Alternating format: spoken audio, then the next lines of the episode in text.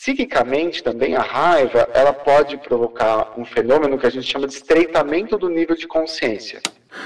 O rosto franze, a pessoa faz uma careta, converge o olhar focado naquele ponto que está causando a raiva.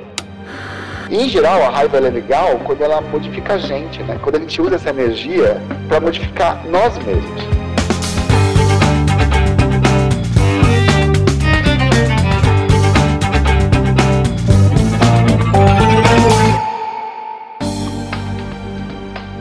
Oi, como estão por aí?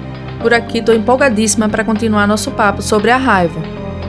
Eu sou Ivana de Souza, publicitária de formação, antropóloga em construção, talvez furiosa em desconstrução, e este é o Autópsia da Raiva. Um podcast para examinar a raiva, revirar, analisar, sem preconceito e sem medo. Em cada episódio, vamos conversar sobre a ótica de diferentes áreas do conhecimento. A gente vai botar a raiva para fora e entender como ela funciona por dentro.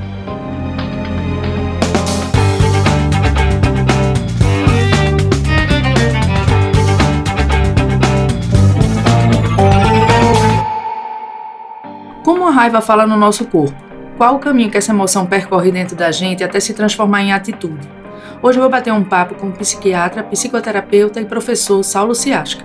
Ele se especializou em saúde mental LGBTQIA+, foi editor de livros sobre o tema e conhece bem a diferença entre a raiva que faz vítimas e a raiva que as protege. Tudo bom, Saulo? Tudo bem, Ivana? Olá. Obrigada, viu, por ter aceitado conversar aqui com a gente. Eu que agradeço o convite, um grande prazer falar com você. Ah, Saulo, fala um pouquinho pra gente o caminho físico, esse caminho físico que a raiva percorre na, na gente, né, no corpo da gente.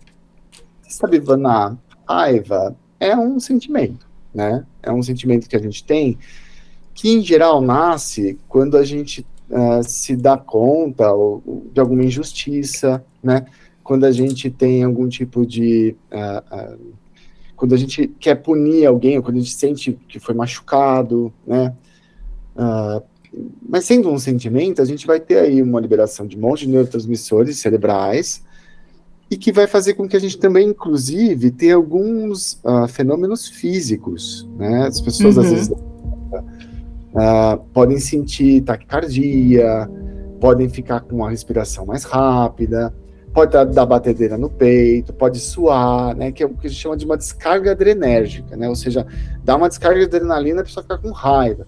Quando a gente fala, por exemplo, né, uh, coloquialmente, ah, o sangue ferve, né, uhum. o sangue fica quente, a cabeça fica quente. A bochecha, pessoa... né, a bochecha esquenta. É, então as pessoas têm sensações físicas mesmo, né, uhum. né, que podem ser maiores, menores, dependendo da pessoa. Mas psiquicamente também a raiva ela pode provocar um, um fenômeno que a gente chama de estreitamento do nível de consciência. Pensa que você está lá com a tua consciência plena, e aí você, às vezes você está com tanta raiva, mas tanta raiva, que a, a consciência se estreita, é como se você estivesse olhando para o mundo por uma luneta. Então você passa a enxergar só um ponto fixo e as pessoas tendem até, né, uh, no rosto, quando você vê isso acontecer, o rosto franze, a pessoa faz uma careta, porque Como se tá estivesse convergindo o olhar, né? Exato, converge o olhar focado naquele ponto que está causando a raiva. Né?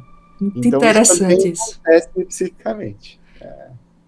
Tem essa coisa de, do, do que esquenta, o, o, a sensação de aquecimento, que eu, eu sinto muito na bochecha, e sinto a, é, a palpitação, que vem em seguida até de um, de um, Não é uma falta de ar, mas uma respiração mais ofegante.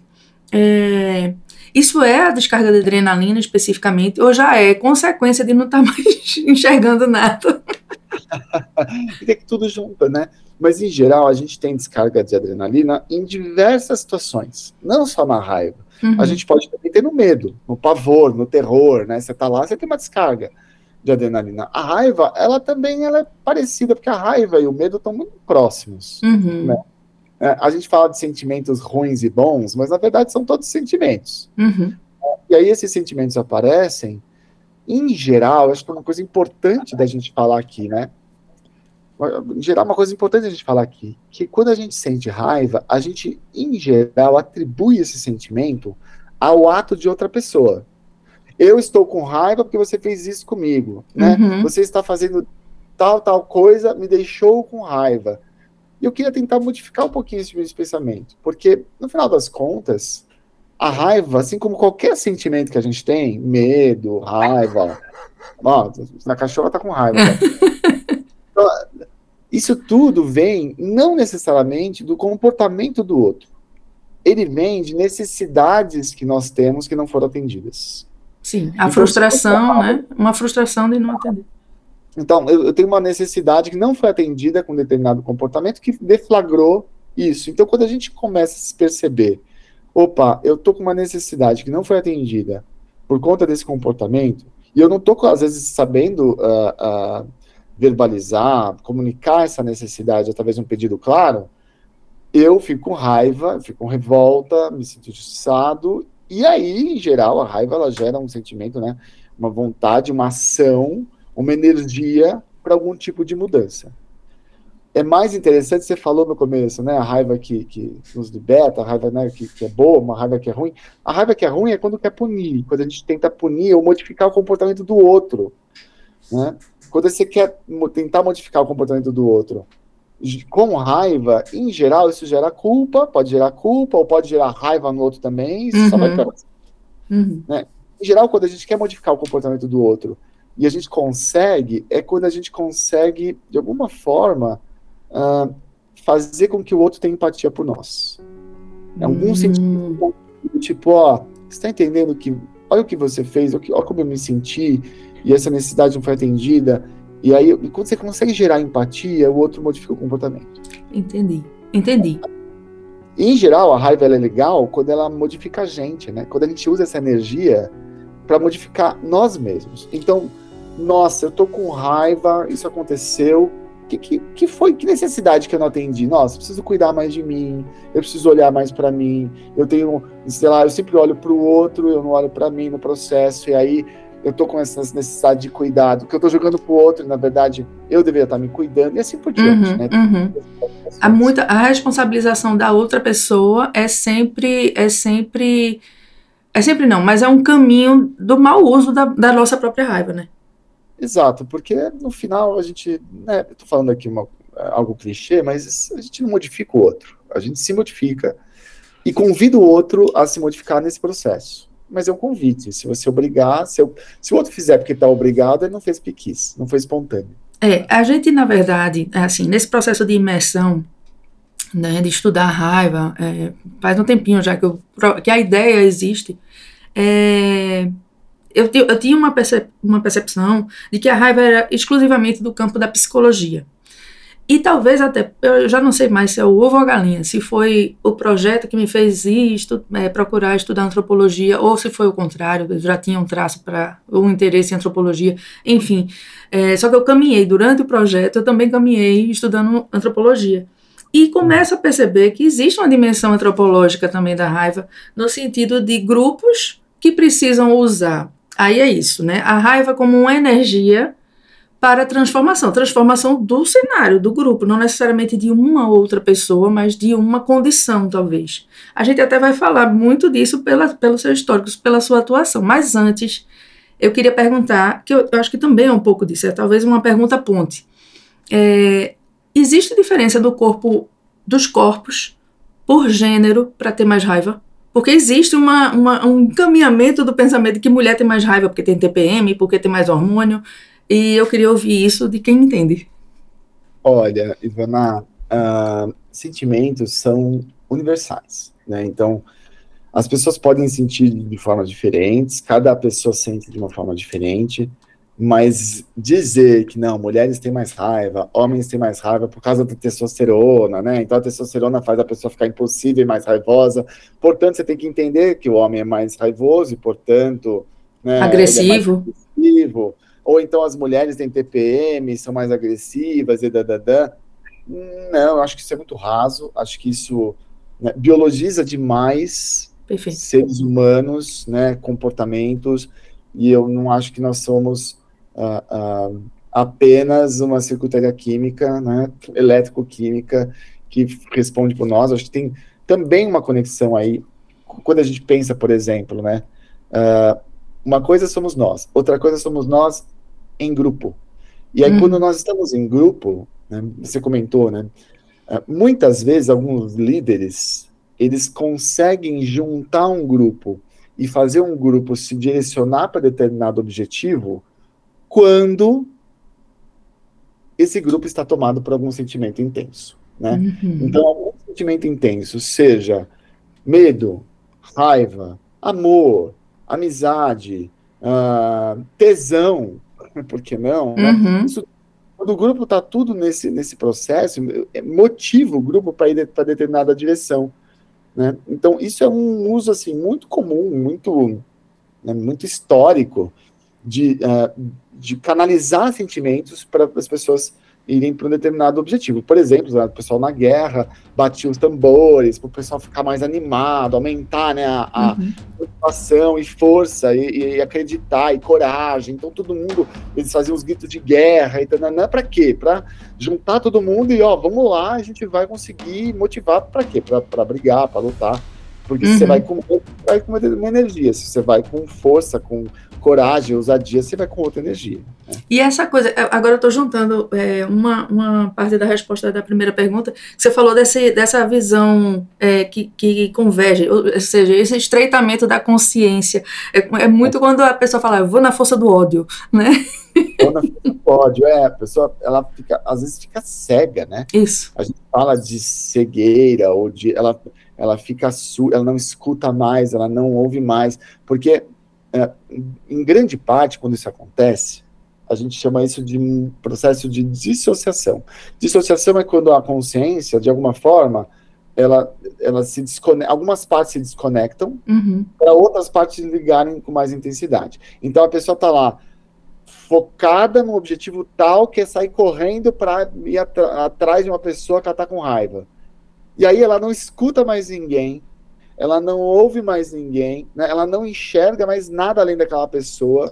Às vezes ela não sente mais dor na raiva, modifica inclusive sensações corporais, né? Então, dor, né, uh, medo, isso tudo vai embora e a raiva toma conta. Uhum, uhum. Aí, quando a raiva toma conta, a pessoa vai lá e faz aquilo que ela quer fazer. E se coloca até em perigo, muitas vezes, né?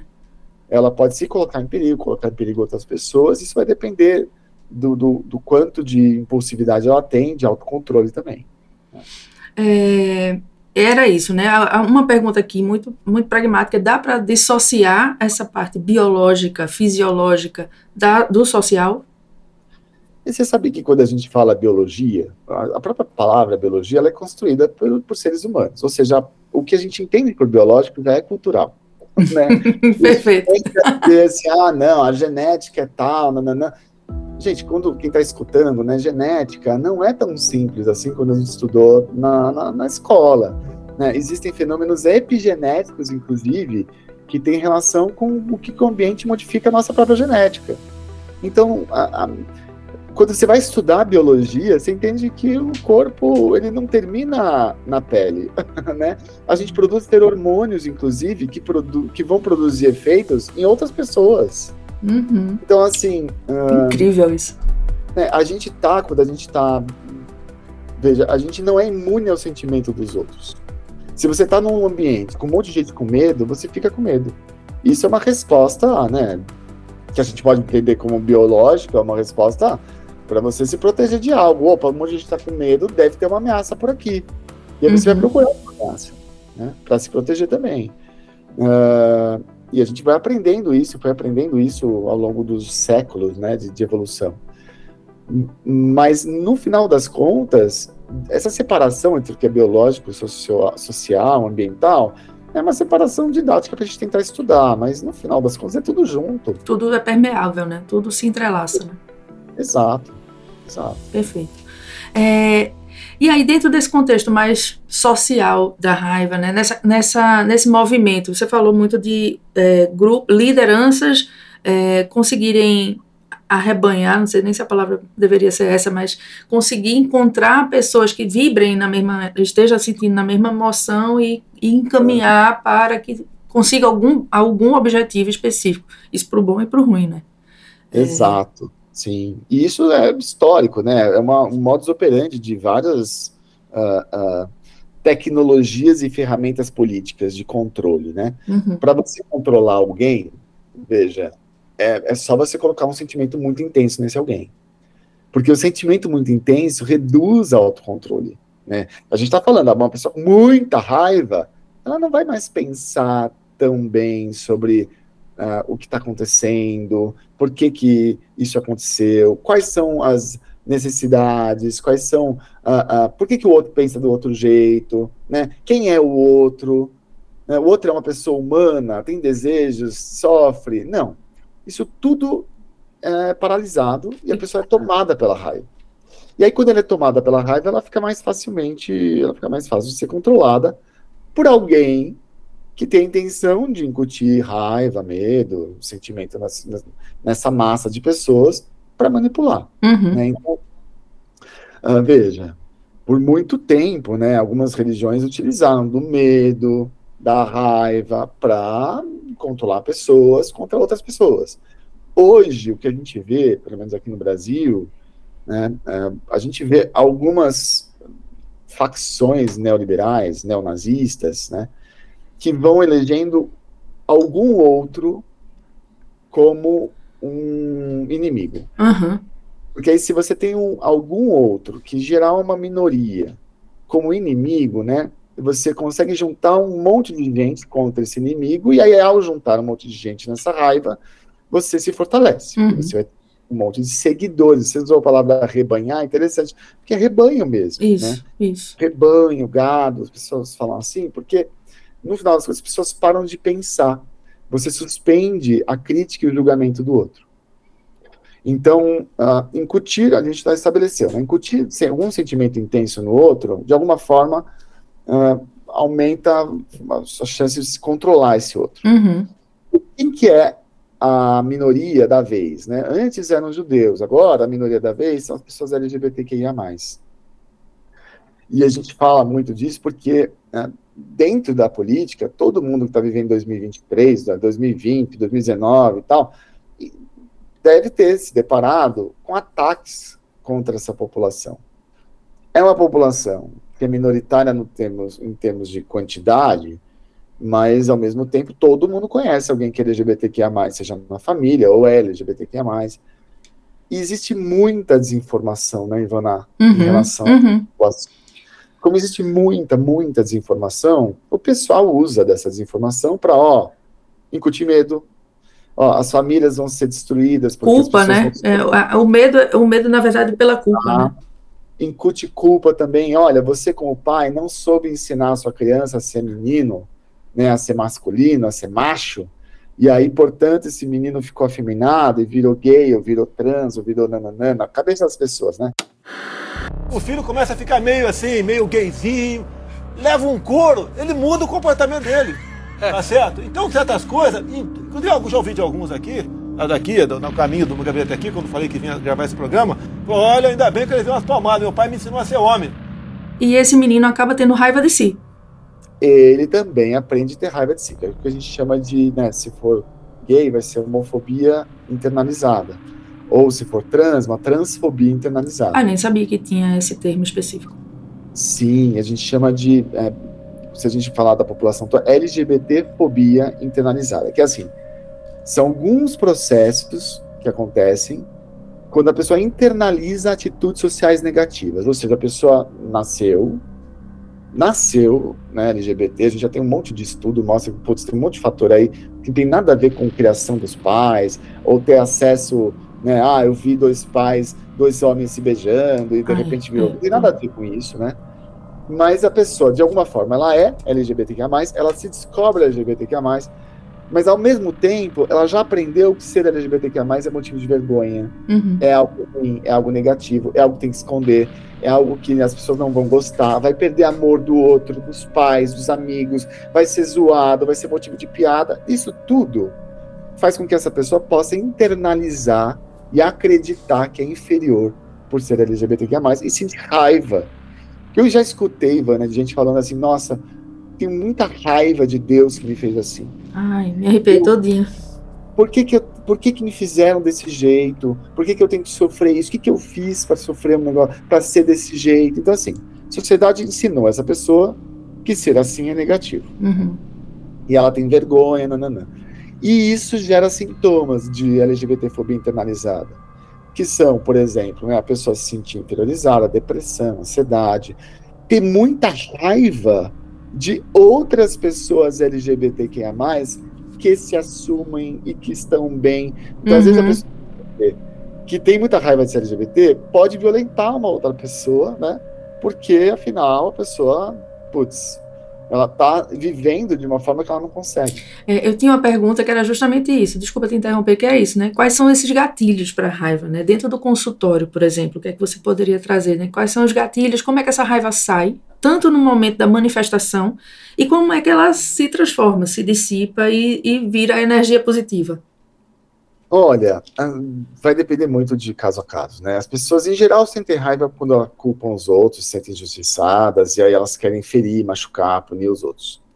E quando elas entendem que é, é mais interessante tentar identificar, né, como eu falei, as necessidades que não foram atendidas, que estão gerando esse sentimento, a pessoa ganha mais autocontrole e ela consegue é, perceber o que, que ela precisa do outro e como ela pode pedir isso para o outro, fazer um uhum. pedido e não uma ordem. Né? Como ela pode convidar o outro para tornar a sua própria vida mais, uh, mais maravilhosa, mais gratificante. Uhum. Então, uh, mas eu vejo, né, por exemplo, pessoas LGBTQ+, que têm LGBTfobia internalizada, muitas vezes manifestar essa raiva para dentro de si. E isso, quando acontece na adolescência, vem com muita autolesão não suicida. A gente chamava de automutilação, né? Agora a gente chama de autolesão não suicida, que é uma forma de manifestar algum tipo de sentimento, ou de tentar lidar com dor, às vezes a raiva, uh, jogando uma agressão para o próprio corpo. Tipo o quê? Tipo se cortar, tipo ah. né, se machucar mesmo, sangrar, uhum. pegar gilete e ir no pulso e tentar e fazer cortes. Uh... Mas esse caminho do pensamento é eu quero ver se eu resisto a essa dor? Ou não tem caminho? Tem vários caminhos, Ivana. Entendi. Tem caminho de, por exemplo, eu faço isso para aliviar a dor. Eu não estou hum. conseguindo localizar uma dor, eu vou lá me corto para tentar aliviar essa dor. Ou, eu, ou até para mostrar, ó, olha como eu aguento, como eu sou forte, eu me corto e aguento. Uhum. Ou porque a pessoa já viciou no corte. Ou porque ela não sabe lidar com o sofrimento de outra forma e se corta. Ou porque ela quer que os outros enxerguem esse sofrimento que os outros não estão enxergando, né? Não é chamar atenção, não é isso, porque às vezes chamar atenção parece algo negativo, mas é um, olha, olha como eu estou sofrendo, olha o tamanho dessa dor. E eu não estou você... conseguindo nem, nem externalizar. Exato. Que é um outro jeito das pessoas manifestarem raiva, que é um jeito também prejudicial, é o que a gente chama de perfeccionismo compensatório eu tenho algo que é tão negativo dentro de mim, e aí eu preciso compensar isso sendo perfeito em alguma outra coisa. Ou seja, eu preciso tirar notas altíssimas, e eu me cobro muito para tirar notas altíssimas, eu fico ansioso para não tirar nota 10, ou então eu tenho que ser uma pessoa perfeita, e se eu errar, eu vou me punir. Então, esse processo, nessa autopunição, também é, ó, já que você é uma pessoa inferior, já que você é uma pessoa que não merece estar aqui, para você merecer, você vai ter um, uma linha de corte, né, altíssima. Sobe a régua. Sobe a régua. Então você vai precisar ser a pessoa mais perfeita do universo para poder existir. Isso também é uma manifestação, né, de raiva. Impressionante, impressionante isso. Tem muita coisa, né? Muita coisa. É, tem alguma relação com ranger os dentes? A gente falou, fala muito simbolicamente disso. Eu, eu falo disso porque eu tenho uma eu, eu, eu, fiz um trauma num, num, dente, que eu tenho a mordida cruzada, e eu precisei fazer um canal sem nenhuma cárie, só de pressão, só de, de apertar a mandíbula. Imagine. Então, ranger dente, né, pode ser uma, as pessoas estão com raiva, né, elas podem ranger, mas, em geral, ranger dente não é na raiva, é na ansiedade. Ansiedade, né? A gente tende a ficar mais tenso quando a gente está ansioso. E a ansiedade, ela gera essa tensão tanto no corpo, como a tensão muscular, a gente tem dor nas costas, dor de cabeça, uh, pode vir até uma tensão no, em outras musculaturas, então a pessoa pode ter diarreia ou constipação, né? Uh, mas também uma tensão psíquica, uhum. como se o pensamento ficasse ricocheteando dentro da cabeça e a pessoa não consegue, né? Fica lá, fica lá pensando, pensando, pensando um monte de coisa para tentar se preparar para algo. Uhum. A ansiedade é importante. O problema é quando a ansiedade ela ultrapassa o limite que gera prejuízos, problemas. Uhum, uhum. Entendi. Ah, tá. Saulo, a gente tem um momento que é o finalzinho, é um bloco que a gente chama de Grita que eu te escuto. É um quadro que a gente tem três perguntas, elas são as mesmas para todas as pessoas entrevistadas. E tá a gente quer fazer a pergunta para Saulo. Então, você, que é o objeto de estudo agora, está preparado? Manda. Vamos lá. O que já te deu muita raiva, Saulo? Olha, o que já me deu muita raiva, uma vez eu era criança, olha só, eu lembro de um momento que eu virei quase um monstro, que eu tava, eu era criança tal, e o pessoal tava numa umas brincadeiras de ficar fazendo montinho e dar porrada em todo mundo, né? E eu devo ter falado alguma besteira, todo mundo ficou quieto naquela hora e vieram fazer um negócio em mim. Só que aí eu achei que fizeram demais e muito forte e machucou, e aí eu me senti humilhado e na hora eu virei assim um, né? Rodou a mão. de raiva, fiquei com muita raiva. E aí eu saí correndo atrás dos meninos, principalmente que eu não gostava, que ficavam me enchendo o saco, pulei em cima de um, eu tive, devia ter uns 11, 10 anos. Só sei que depois daquilo as pessoas me olhavam diferente, assim, meu Deus, toma cuidado com ele. Entrar naquele estado de novo. Nunca mais entrei nesse estado, mas só de saber que eu sou capaz disso também, né? Ó, existe um limite aqui, né? Uhum. Então, do, do, que vocês podem fazer comigo, porque senão eu vou ter que usar a força, de alguma uhum. forma, para me defender.